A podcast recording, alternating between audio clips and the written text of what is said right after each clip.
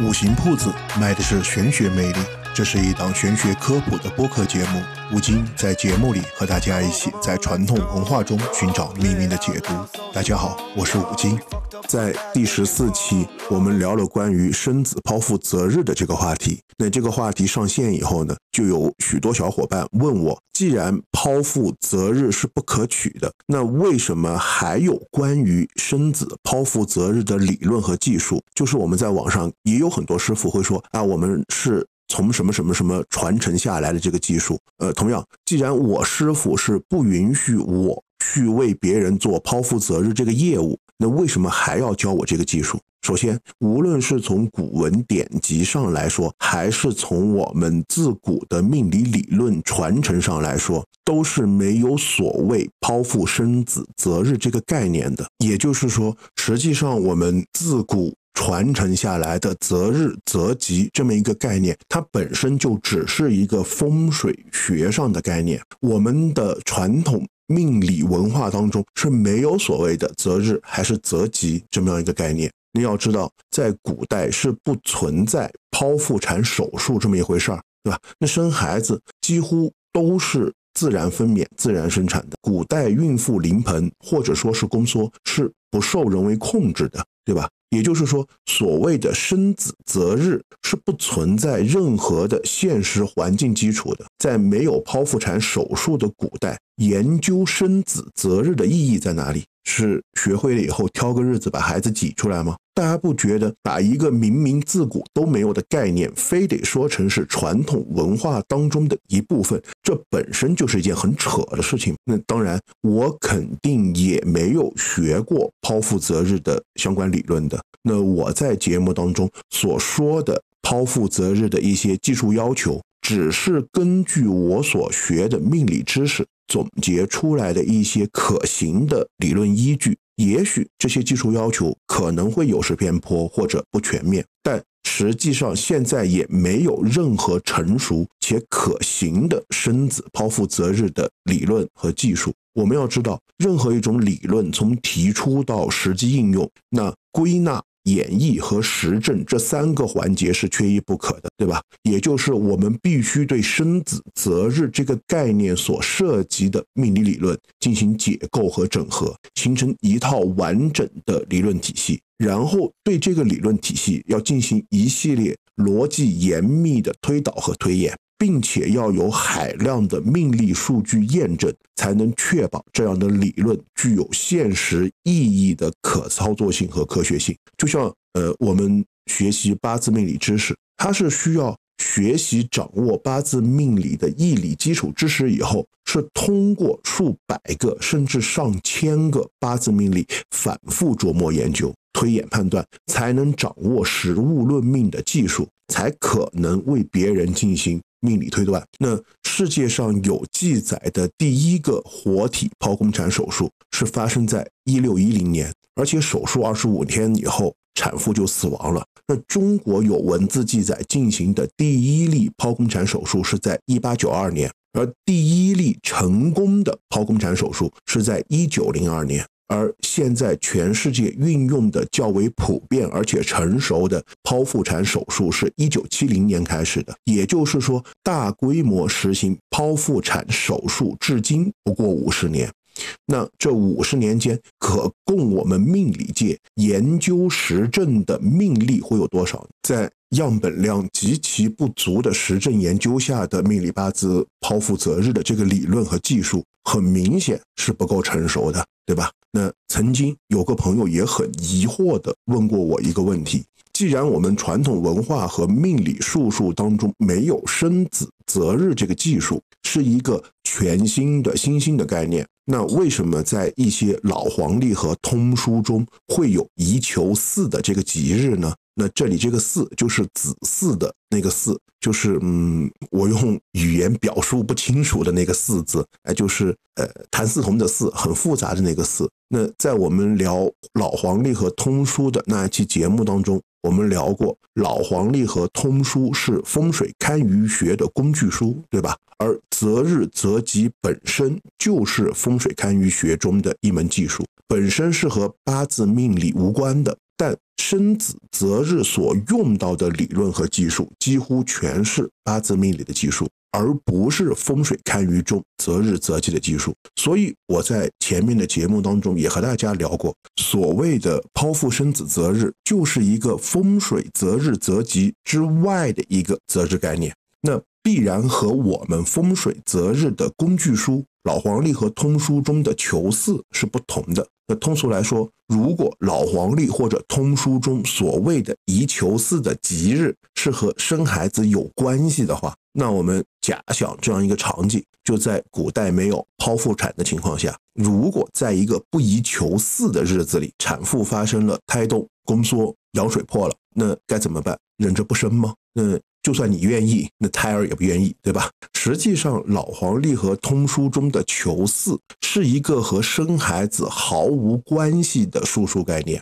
我们看过明清时期小说或者看过古代小说的小伙伴，应该会有这么一个很熟悉的场景，那就是在古代，女性结婚以后，会在像农历初一、十五啊，或者一些宗教节日里面，去寺庙或者道观等。一些宗教场所去求子，对吧？拜一拜送子观音，呃，让他们能够怀上孩子，为夫家传宗接代，延续香火，啊，这个是我们在一些古代小说或者一些古代电视剧当中会看到的。而老黄历和通书上所标注的宜求四的吉日，就是适合去宗教场所烧香拜佛求子的日子，而不是适合生孩子的日子。其实。生子剖腹择日缺乏成熟的理论基础支撑，只是其中很小的一部分原因。在西方哲学思想当中呢，有一个观点叫自然神论。这个思想认为，上帝创造了宇宙和宇宙存在的规则以后，就不再对这个世界的发展产生任何的影响，而让他所创造的世界。按照世界本身的规律存在和发展下去，也就是认为所谓的上帝或者神是以自然规律周而复始运转的形式存在的。而自然神论的主要代表之一达尔文在《物种起源》当中就提出了叫“物竞天择，优胜劣汰”的自然法则，对吧？这和我们中国传统的朴素自然观“天行有常”。不为饶存，不为桀亡的这个观点是不谋而合的。这也就是我们传统观点当中的天道，而我们人也是处于自然法则的天道之中。也就是说，我们人从出生到死亡的整个过程，都置身于自然神所创设的自然规律当中。我们的出生其实就是一个天择的过程。那我们都知道。剖腹产产生的初衷是对难以自然分娩或者自然分娩存在危险的产妇和胎儿进行的一种医学干预手段，对吧？那假设我们人处于一种自然状态下，难以自然分娩的胎儿是否是物竞天择、优胜劣汰的自然法则当中被淘汰的那一部分？那如果这个观点成立的话，实际上剖腹产。可能就是一种有违天道的行为。当然，我在这里并不是抛弃剖腹产，或者说剖腹产不好，因为我自己也是剖腹产出生的，而且我出生的时候呢，比预产期整整延迟了一周，当时脐绕颈两圈半，然后基本上就是不可能正常生产出来了。而出生的时候已经全身发紫，呃，如果没有剖腹产的医学干预手段，可能早就没有我了。呃，我可能本身也就是。被大自然法则所淘汰掉的那一个，对吧？但虽然我们说，如果站在自然神的观点，剖腹产可能是一种有违天道的行为，但剖腹产这项医学干预手段，它是一种以人为本、生命至上的、具有社会属性的人道主义精神，对吧？那命理师介入到生子剖腹择日当中，让产妇去选择剖腹产。是否也是一种有违天道的行为？而且这种行为它和医学干预的剖腹产还不同，因为命理师让产妇选择的剖腹产，它并没有以人为本、生命至上的人道主义精神的基础。那我们从医学角度上来讲呢，剖腹产本身就是一种不得已而为之的医学干预，其目的不是为了让孕产妇和胎儿获得比自然分娩更好的结果，而是针对处于危险境地的孕产妇和胎儿能够得到及时安全的救助的一种医学手段。那大量的医学实践证明，自然分娩的产妇康复会更加迅速，新生儿更能适应外界环境，而剖腹产产妇术中出血，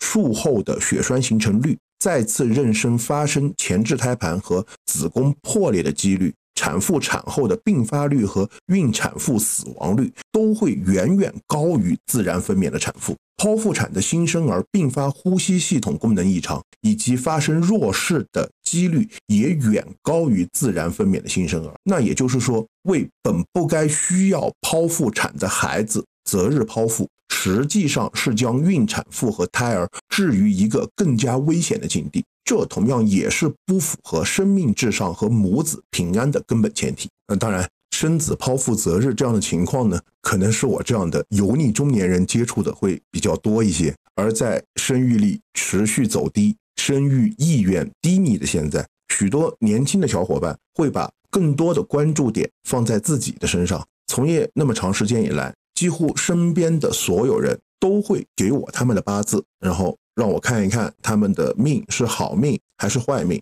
所以本期节目的主题呢，其实是教给各位小伙伴能够粗略判断自己八字原局的好坏的一个简易方法和小技巧。那在聊这个小技巧之前呢，我们需要先聊一聊大家容易误解的一个概念。就我们在之前的几期节目当中，已经和大家科普了一些命理学当中比较容易被误解的名词。比如，我们的八字命局其实并不是缺什么五行补什么五行，而是根据我们八字命局各五行力量和日主，也就是我们的日柱天干五行力量的对比后确定的用神。所需要补足的五行是我们用神的五行，对吧？那比如身强和身弱，并不是说身强的人一定就是好命，身弱的人一定就是坏命。身强身弱只是一个命理学的。专业术语有且仅有一个用处，那就是根据日柱的强弱，也就是身强或者身弱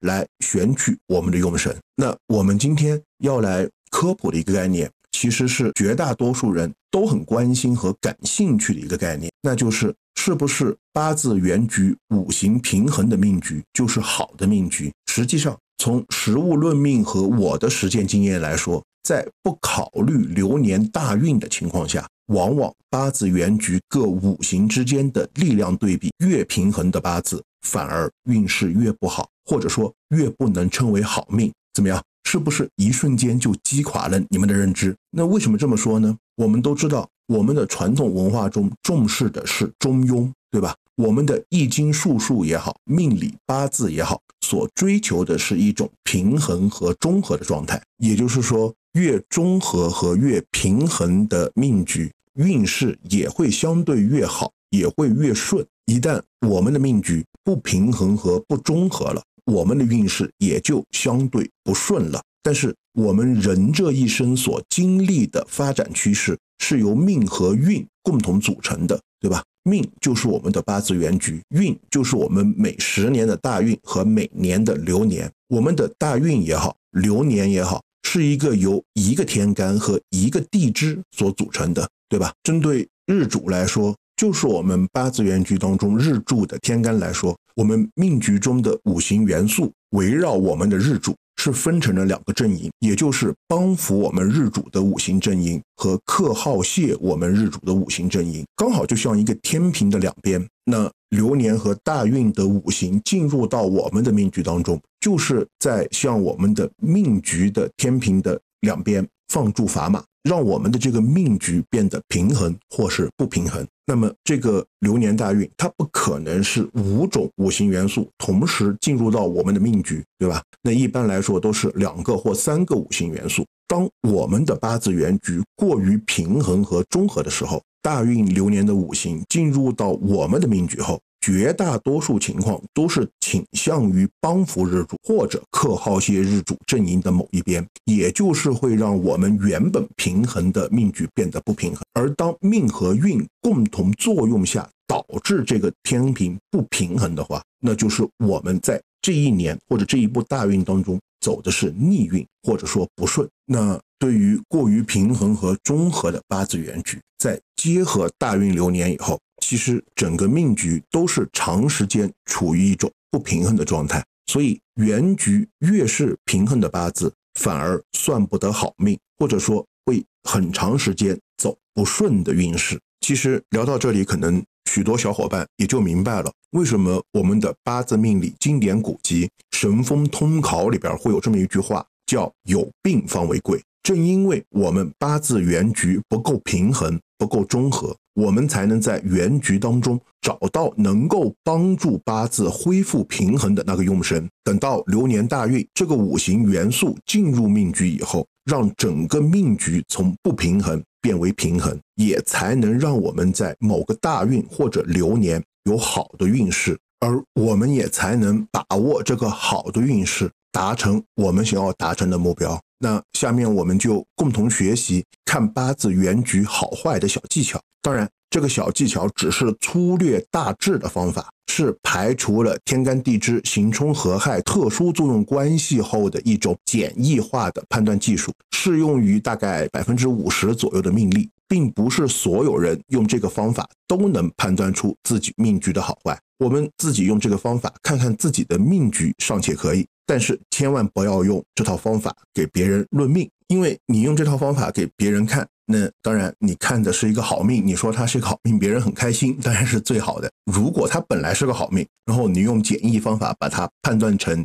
不好的命的话，对吧？别人会不会？因此生气，然后会不会因此闹一点口舌纠纷，我就不好保证了，对吧？判断八字原局好坏的小技巧呢，主要是从用神、清纯和流通三个方面来单独或者综合判断。第一就是看用神，那大家有没有发现，八字命理永远都离不开用神这个概念？用神是整个八字命理理论体系的核心。所以，许多小伙伴会问我啊，我还是不会找自己的用神怎么办？这个也不用太担心，因为我以前也聊过嘛。一旦我们学会或者精准的找到了我们八字用神，那我们也就学会了八字命理理论体系的百分之六十以上的知识。我们刚刚也聊了，就是一个好的命局不是综合平衡，而是通过我们的八字原局找出用神以后。看我们的用神是否有力和有气。那在这里还不会用神简易找法的小伙伴，可以去听我们的第三期节目。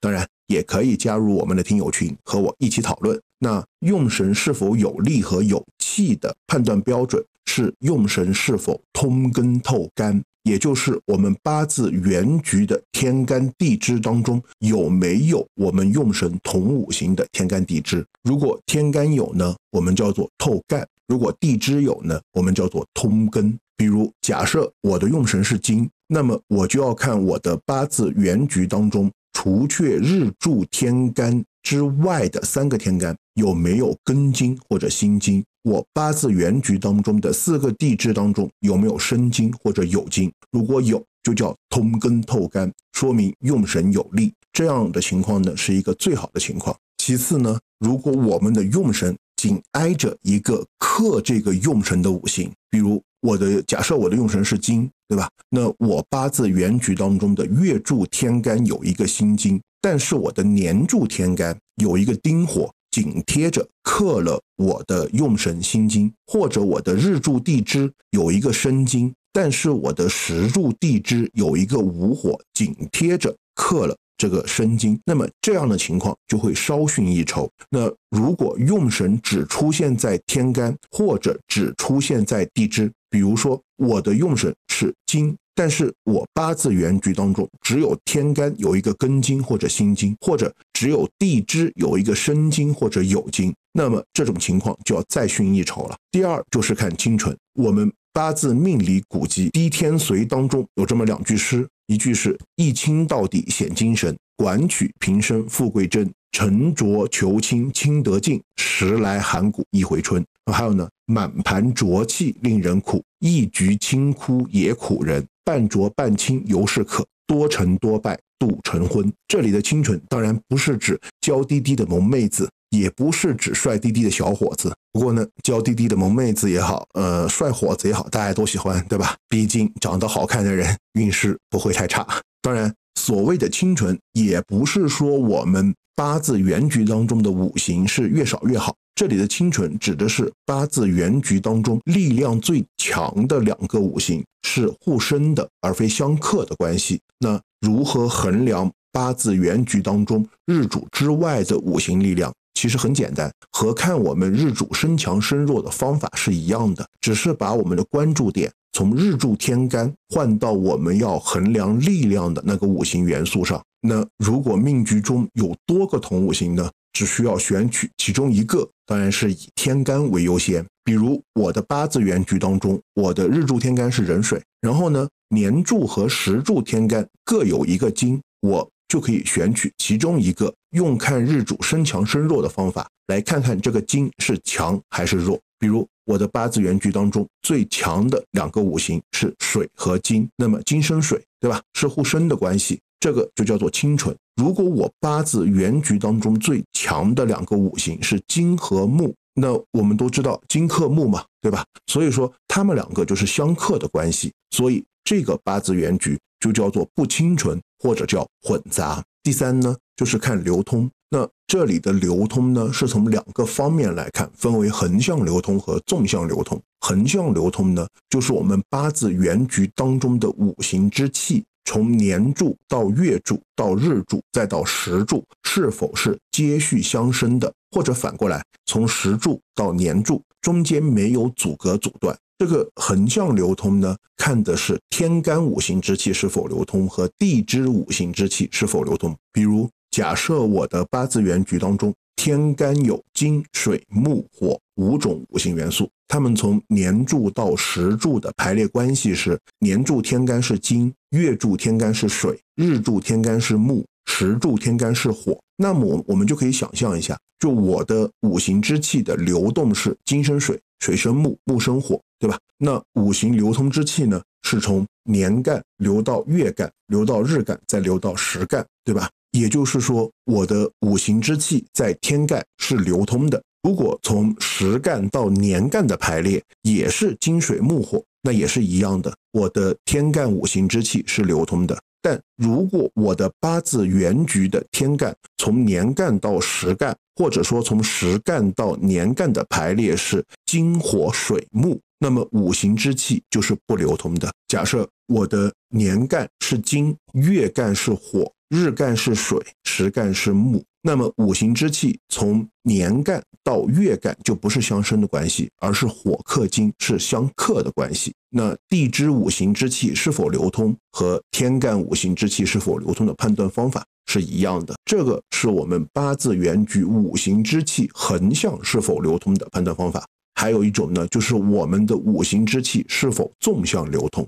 我们都知道，我们的八字原局的年柱。月柱、日柱、时柱是由相同或者不同的五行的天干地支所组成，对吧？而且同柱的天干地支是可以发生气息流转的作用的。什么意思呢？也就是年、月、日、时四柱的天干地支彼此之间是有作用关系的。这个在命理理论里面呢，叫做盖头和结角。也就是同柱如果天干克地支，我们叫做盖头。如果地支克天干，我们叫做结角。好的命局的一个条件是，同柱之间的五行之气是相生的关系，而非相克的关系。比如，假设我的年柱是甲子，月柱是戊辰，日柱是辛亥，时柱是壬辰，那就是说，年柱是木和水的组合，月柱是土和土的组合，日柱是金和水的组合，时柱是水和土的组合。那么，我们就看到我的八字原局当中。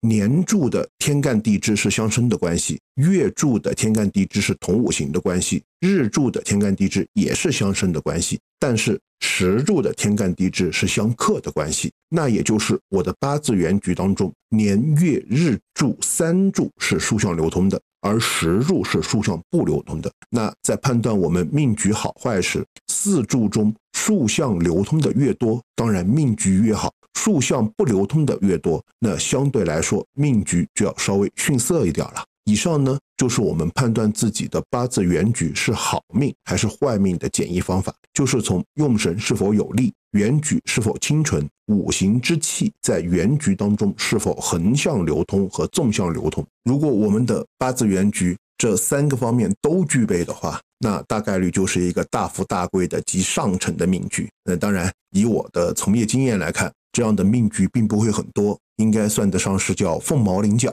三个方面都不具备的命局，其实也是很罕见的。毕竟这个世界上也不会有那么多的贫贱命。那我们的命局好不好，或者说到底有多好？简易的方法呢，就是看我们的命局在以上三个方面中占了几种，当然是越多越好了。不过呢，我们也应该理性客观地看待我们八字原局是否是好命还是坏命这个问题。世界上并没有绝对的好和绝对的坏。我们的命理八字并不能完全决定一个人一生的命运。我们的八字原局也好，大运流年也好，只是我们人生经历和过程的一个曲线区间。之前呢，在我们的节目的评论区，我就看到有。听友说过，我们的命和运就好比车和路的关系，这也是我们许多命理师傅所达成的一个思想共识。一个八字原局并不能决定我们会成为什么样的人，经历什么样的人生。我们这一生是命和运的共同作用，无论是好的八字原局还是不好的八字原局，都不可能就决定我们的人生一定好或者不好，因为我们还有大运流年。我们的八字原局呢？就好像一辆车，而我们的大运流年就好像一条路。一个八字原局极好的命，但遇不到好的流年大运，一样也难以顺风顺水。一个不好的八字原局，遇到好的流年大运，也会富贵发达。而且好和坏也只是一个相对的概念，命也好，运也好，都不能单独拿出来相比较，只是一个匹配搭配的过程。比如。一个极好的八字原局，就好像一辆劳斯莱斯的库里南，但是他的流年大运走在了崎岖坑洼的山路上。那别说风驰电掣，做到不要半路抛锚就很不错了，对吧？但这条崎岖坑洼的山路上，是一辆看似原局不太好的 SUV 或者皮卡车呢，那一定会比劳斯莱斯库里南走得好，对吧？所以呢，我们不要太过于纠结我们的八字原局，我们的命。是好还是不好？我们的运是坎坷还是平顺？其实驾车的人是我们自己，那就是无论是在山路还是高速公路，我们开的车是劳斯莱斯还是皮卡，最终是由我们自己来决定开得快还是开得慢，开得颠簸还是开得平顺。不同的车适合走不同的路，不同的路有不同的风景。当然。关于八字原局呢，我被问到的比较多的一个问题，就是关于我们的八字原局是不是有天生的缺陷？是什么童子命？对，这个是许多人都在问我的问题，就是我的命是不是童子命？那童子命到底是不是我们八字原局当中一个天生的缺陷？或者童子命到底是什么？那我们下一期就来聊一聊童子命的话题吧。有兴趣的小伙伴，或者说对于童子命有自己的看法，或者说有特别想了解的部分，也可以在我们这期节目的评论区里面留言告诉我，或者说在我们的听友群里边告诉我。那这一期的节目就到这里结束了，大家拜拜。It's about time, time we fight this crime. On our back, they're trying to climb. While they keep saying, just, just focus on the.